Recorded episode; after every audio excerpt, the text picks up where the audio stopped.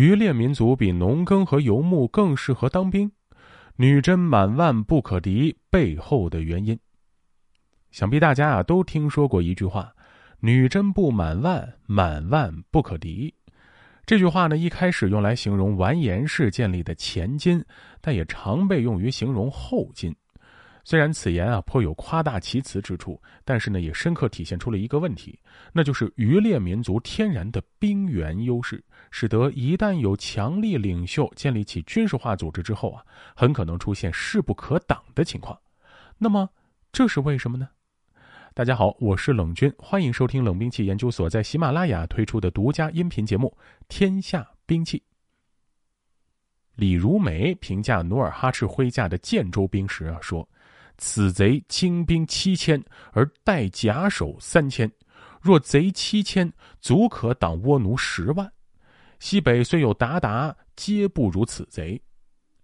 这只是努尔哈赤尚未统一女真的情况啊。当女真统一之后，拥兵十万、战兵五万的后金八旗，他的军事实力按照这个评价，就远在人口已经有一千多万的战国日本之上了。但是呢，我们必须要注意到一个事实啊，女真地包括今天的吉林、黑龙江和外东北，而日本的面积呢，甚至不如黑龙江省，当然也要远小于女真地。女真地虽然只有不到百万人口。但其整合起来的军事资源是完全不可小觑的。在封建时代，军事资源和经济资源常常并不挂钩。如纬度高、地广人稀的地区，养马成本要远低于精耕细作的中原地区，而马匹呢，正是极为重要的军事资源。渔猎民族生活在高纬度地区，农业落后，广种薄收，需要大规模依赖渔猎行为来补充食物来源。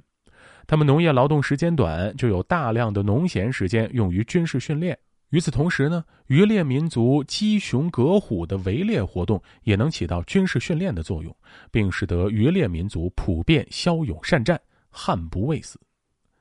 当然啊，虽然具备这样的兵源优势，但渔猎民族在整合起来之前，仍然存在组织度低下、散且自战的弊端。因此啊，明朝前期的女真已经有善战之名，但也不乏被朝鲜人打得狼奔屎突的战例，更不必说著名的成化黎亭等等了。由于地广人稀，渔猎政策很难成型，相比起游牧部落赶着马就可以合并，渔猎的马匹储量啊相对不足，这就导致他们分布在很多个聚居点里面。渔猎民族的人均马匹占有量虽然不及游牧民族，但是比起农耕民族啊，又要大得多。以女真为例啊，虽然东北地区的养马条件不如蒙古高原，但区域广袤，人口稀薄，马匹蓄藏数量相对人口而言呢，仍然是惊人的。当渔猎民族建立成型军事化王朝之后啊，面对庞大富庶的农耕帝国，渔猎民族可以凭借马匹储量的优势，对农耕帝国实施频繁的劫掠行为，获得的收益可以转嫁成军事成本。相比起女真，战国日本的军队虽然也普遍军纪不佳，常常实施乱捕行为，但是本身经济发达程度远不如大陆上的明王朝。能够通过劫掠获得的收益很有限，更不必说日本还是多山地多山城的地形，马匹储量又低下。虽然织田信长的战术才能其实在努尔哈赤之下，却无法像努尔哈赤那样轻易练出数万精兵。以资源论，相比蒙古高原，因为地形缺乏褶皱，难以找到裸露的铁矿。白山黑水并不缺乏以古代的条件也可以开采的铁石，东北密林又可以提供大量用于冶铁的碳，且东北丰富的人参、貂皮、冬珠、鹿茸、乌拉草、大木等物产，也让渔猎政权很少因为启动资金的事情感到苦恼。因此，成型的东北渔猎政权无一不是烧钱的重步兵、重骑兵组成。前金重骑兵，也就是大名鼎鼎的铁浮屠，是中国历史上最强的重骑。而后金重骑虽然不如关宁铁骑，但是也远胜蒙古重骑。在后金崛起前夕，晚明商品经济的繁荣，使得东北地区人参、鹿茸、貂皮、冬珠等贵重品的需求量大增，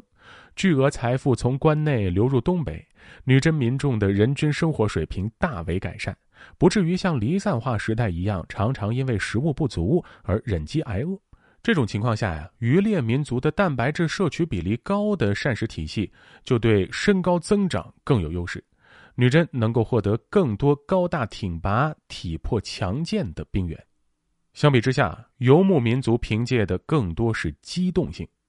蒙古高原的生活条件远远恶劣于东北平原，物产有限，游牧民常常需要挨饿，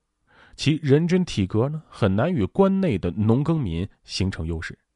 努尔哈赤建立八旗军事组织之后啊，女真民族的贫富分化快速加剧，大量底层女真民众破产，沦为农奴。满洲八旗的在籍人丁数量迅速由萨尔浒之战时的十万下降到皇太极时代的五万左右。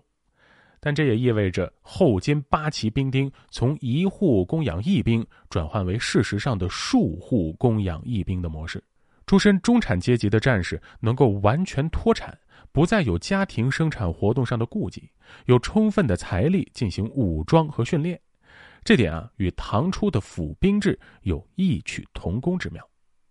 不过呢，我们也需要注意到，这种高强度、低成本的军事组织能够维持的基础啊，仍然是通过战争获取大量战利品。这样才能抵消庞大的军事开支、高强度训练的劳苦以及战士对于死亡的恐惧。从根本上说呢，这种体制的续航性其实并不好。以明末清初为例啊，如果李自成能够成功的将清挡在山海关外，并在后续有效阻止满洲继续入关劫掠，清军必然因为缺乏战利品满足需求而崩溃。